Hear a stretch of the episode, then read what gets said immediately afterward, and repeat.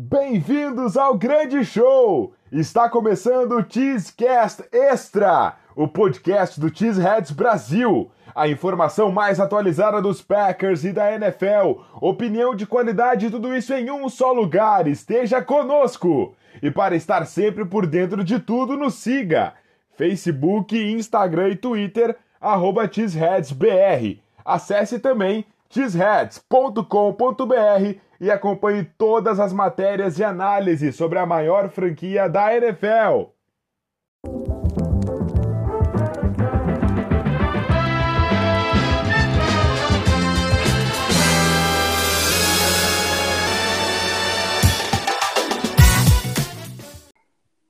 E no programa de hoje recebo novamente meu querido amigo Ricardo Gonçalves. Tudo bom, cara? Tudo bem, Bess? Pô, sempre um prazer estar aqui contigo para falar de Packers. Tu sabe que pode sempre contar comigo aí, que sempre quando der eu vou estar presente. Maravilha. Cara, hoje eu quero conversar sobre um assunto que tem, às vezes, tipo, tem, não, é, não me incomodado, tem me deixado um pouco nervoso, assim, porque é, que é a questão da renovação do Aaron Jones, que ele está no último ano de contrato, então eu acho que tem muito ainda, muito, muita chão pela frente, mas eu vejo assim ele como um cara crucial para esse ataque. É só ver quando ele os jogos que ele ficou fora e como esse ataque ele fica mais uh, unidimensional.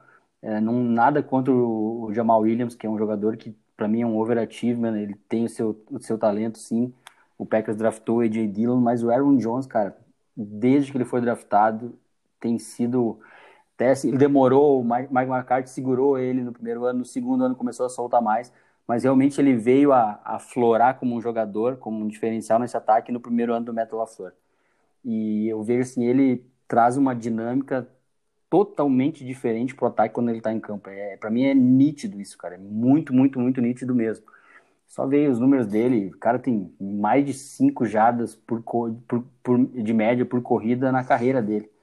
Isso é um absurdo. Fora todo o envolvimento dele no jogo de passe, a qualidade que ele tem como corredor de rotas também, qualidade que ele tem para se livrar de tackles. É um cara assim que, que não é tão. Que, eu acho assim, uma parte da torcida, acho que a mídia nem tanto assim, mas não, não entende que não é tão simples substituir um jogador com esse nível de talento. Então eu queria ver assim, o que, que, que, que tu pensa sobre isso, o que, que tu acha que, que o Packers vai fazer. Uh, se tem um valor, se daqui a pouco vão tentar usar uma tag nele que, que, que é a saída e o que, que tu, se tu enxerga assim dessa forma também. Então eu queria saber das tuas considerações sobre esse assunto. Ah, Bezé, assim, cara, eu acho que é um assunto que vai perdurar aí até provavelmente março, né? Quando for a free agents, de fato. Ou um pouco antes, né? Que quando é, é o prazo final para estabelecer franchise tag, enfim, essas coisas. Porque, assim, a nossa situação com o cap salarial ela é um tanto quanto delicada, né? Parando para pensar, é, hoje, sem possíveis movimentos que, que a gente é, deve tomar. A gente, Brian Buttercunst barra Packers, né?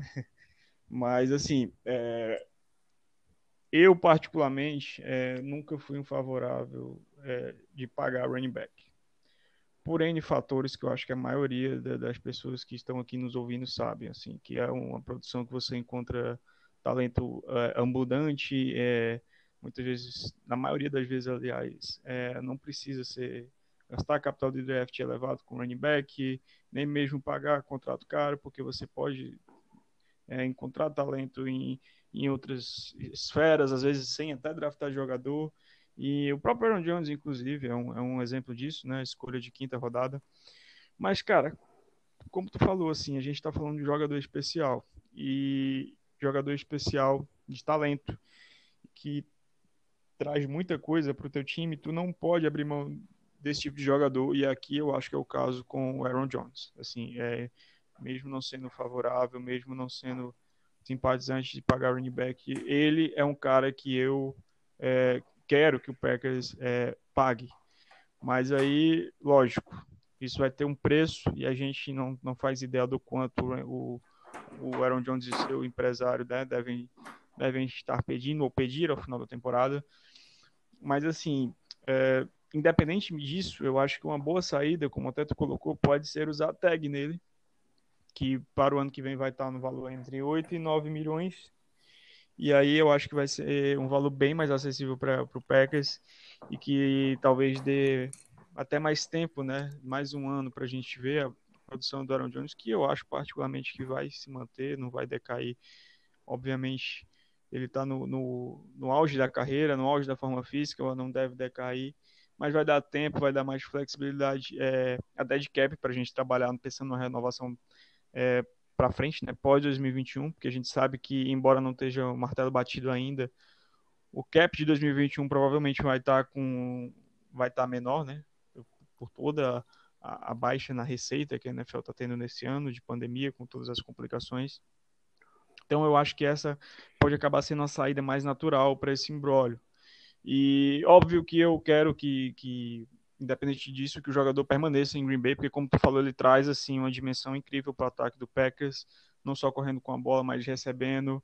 É, ótimo corredor de rotas, é, um cara que tem mãos boas, assim, já tem uma sintonia é, maravilhosa com, com o Rodgers e com a OL.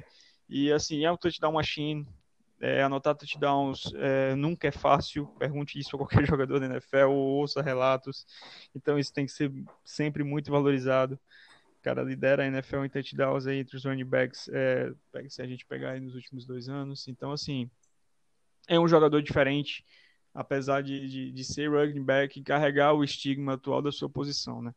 Mas por todos esses fatores, assim, eu, eu eu quero que o Packers renove, não renove a qualquer custo, acho que, sei lá, de repente até 12 milhões por ano eu topo, é, eu acho o valor justo, mas eu quero muito que ele fique para o ano que vem, é, nem que seja sobre tag mesmo, como a gente falou, que pode acabar sendo uma boa saída e um valor até ok para tudo que ele entrega e produz em Green Bay, mas acho que essa é uma discussão que a gente ainda vai é, ouvir e ter bastante durante a off-season depois dessa temporada o meu medo nessa questão da tag, que eu penso, será que não vai dar uma, uma crise?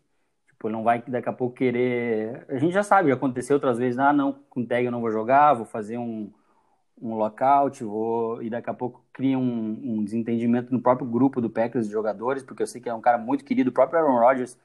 Uh, era um cara que sempre vivia dizendo solte a fera, solte a besta, Aaron Jones deixa, e eles, e eu tenho certeza que o Aaron Rodgers tem noção de quanto ele significa para o ataque. Será que isso não pode gerar uma, uma confusão? Eu sei que o Aaron Jones é um cara que tem uma cabeça muito boa, um jogador sempre muito. Eu, eu tive até a oportunidade de conhecer ele, cara, quando eu fui para Green Bay em 2018. E, e aí teve um evento do Packers e eu, junto com o TX lá, a gente teve a oportunidade de conhecer ele pessoalmente, conversar um pouquinho com ele. Na época ainda ele não era o que ele é hoje por Packers, o Mike McCarthy ainda tinha uma tinha uma birra assim em deixar ele mais em campo. Ele não ele, e nesse jogo que a gente estava lá, que era contra Miami, ele simplesmente explodiu. Ele acabou com o jogo. Ele acabou mesmo com o jogo. E então será que isso não pode gerar um desconforto, cara? Se, se, se forçar daqui a pouco a, a usar a tag nele? Ah, cara, é sempre uma possibilidade, né? Isso aí a gente não pode nunca é, descartar. E aí é a questão de, de, de, de ter assim o, o, feeling do GM, né? De sentir é, porque, óbvio, essas conversas, cara, ele já deve estar tá, tá tendo conversas nesse sentido de renovação é, com, com o empresário do, do Aaron Jones. Assim, eu não acredito que eles não tenham falado nada nesse sentido, em termos de valores, anos, do que ele pensa, do que ele imagina, de como ele enxerga é, o mercado. É, eu acredito que o Gary Kunz já tenha já tenha, já esteja com esse andamento. Então, assim, eu acho que é muito questão de feeling, de sentir isso da parte do jogador e da parte do empresário, se rolaria esse estresse, é, se de alguma maneira isso abalaria é, a, a, a, confiança né, do jogador e, a, e, a, e o próprio ambiente mesmo, para poder chegar na. Porque é, a gente normalmente fala, ah, bota tag, bota tag nisso, bota aquilo, mas não é tão simples, porque a gente está falando de de, de, pessoas, de vidas, né? O cara tem um, tem um, provavelmente tem um carinho, já está bem estabelecido lá em Green Bay.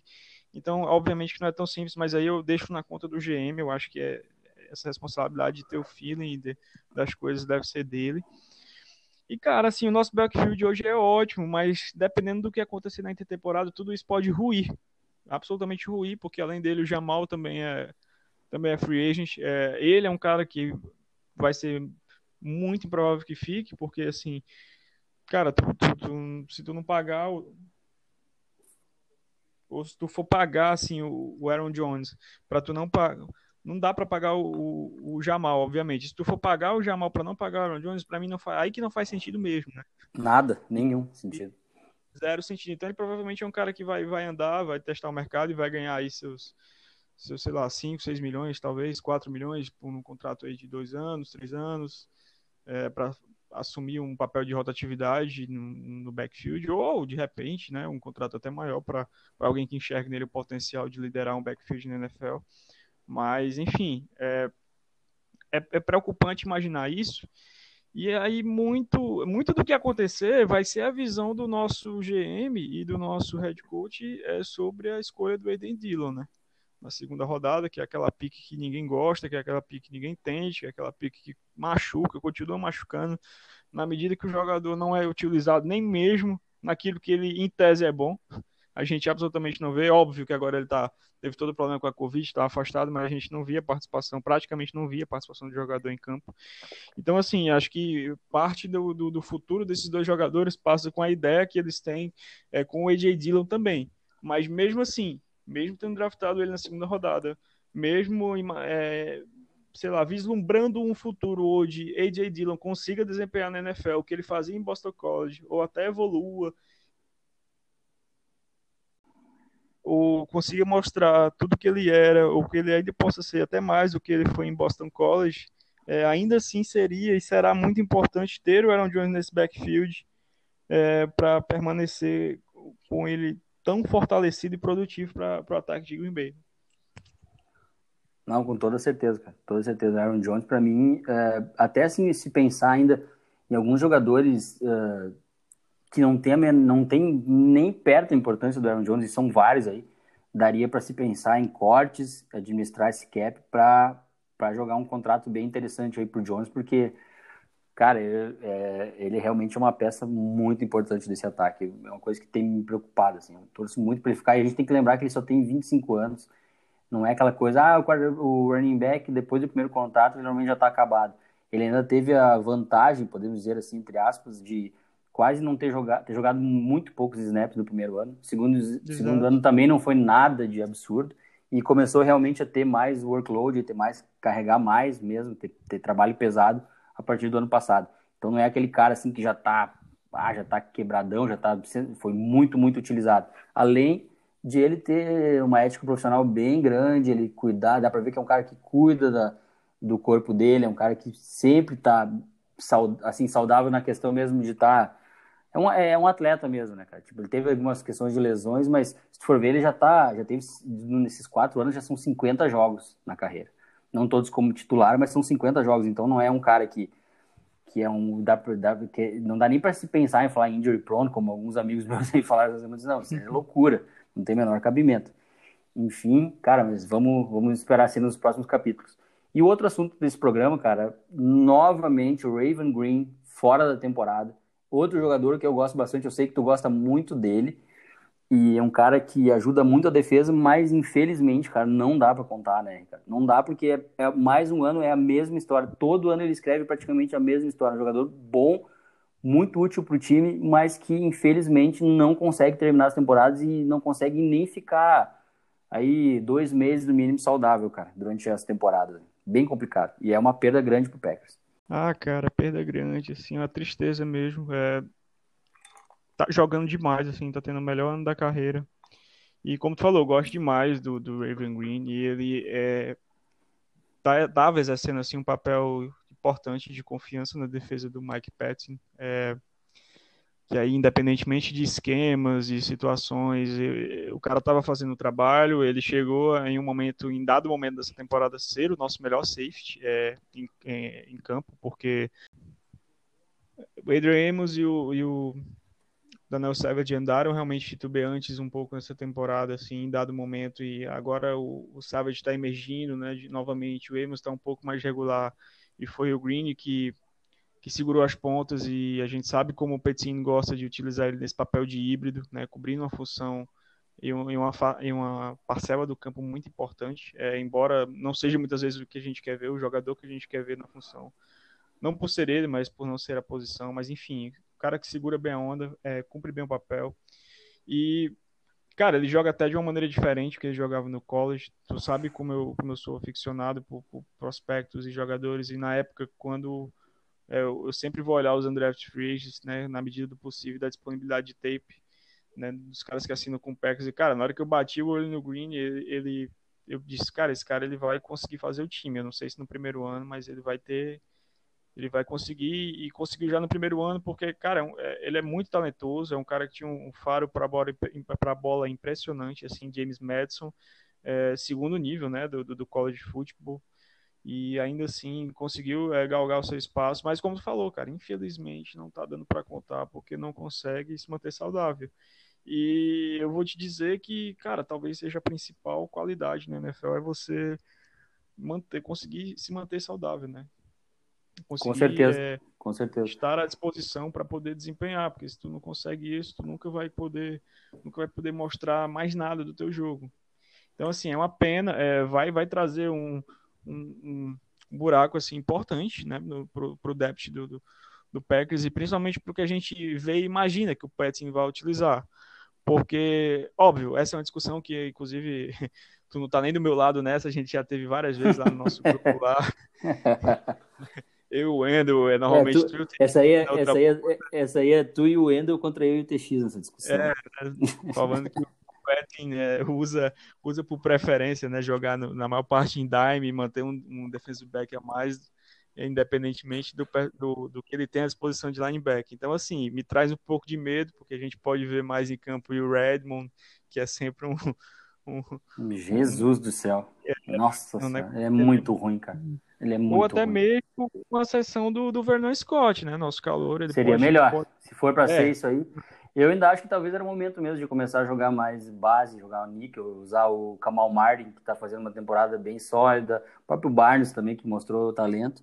E Sim. como então tá com três linebackers saudáveis, daqui a pouco começa a botar mais dois linebackers em campo, já que não tem o Green, porque, cara, tu vai botar o Will Redmond em campo. O próprio Vernon Scott teve momentos, mas ainda é um cara bem cru, né? Daqui a pouco Sim. é hora de talvez jogar fora algumas convicções aí. Também não vou entrar nesse mérito de agora de o que, que é, quais as convicções, mas, mas uh, se é isso mesmo que você e o Endon certo, que ele tem tara mesmo por botar safeties no lugar de linebacker e precisa, e é uma convicção dele, talvez é hora de mudar, né? E até para fortalecer um pouco a defesa contra o jogo corrido. Ah, com certeza. Não, e eu concordo com isso. A gente concorda com isso, né? A gente não está do lado do Petting, a gente só está dizendo o que ele, né, vem mostrando e não é de hoje que, que entende por defesa e normalmente quer de suas defesas, assim. Não, não que eu concorde em, em nada com isso, mas eu tô, tô, tô junto contigo demais nessa. Eu acho que já passou da hora de usar mais.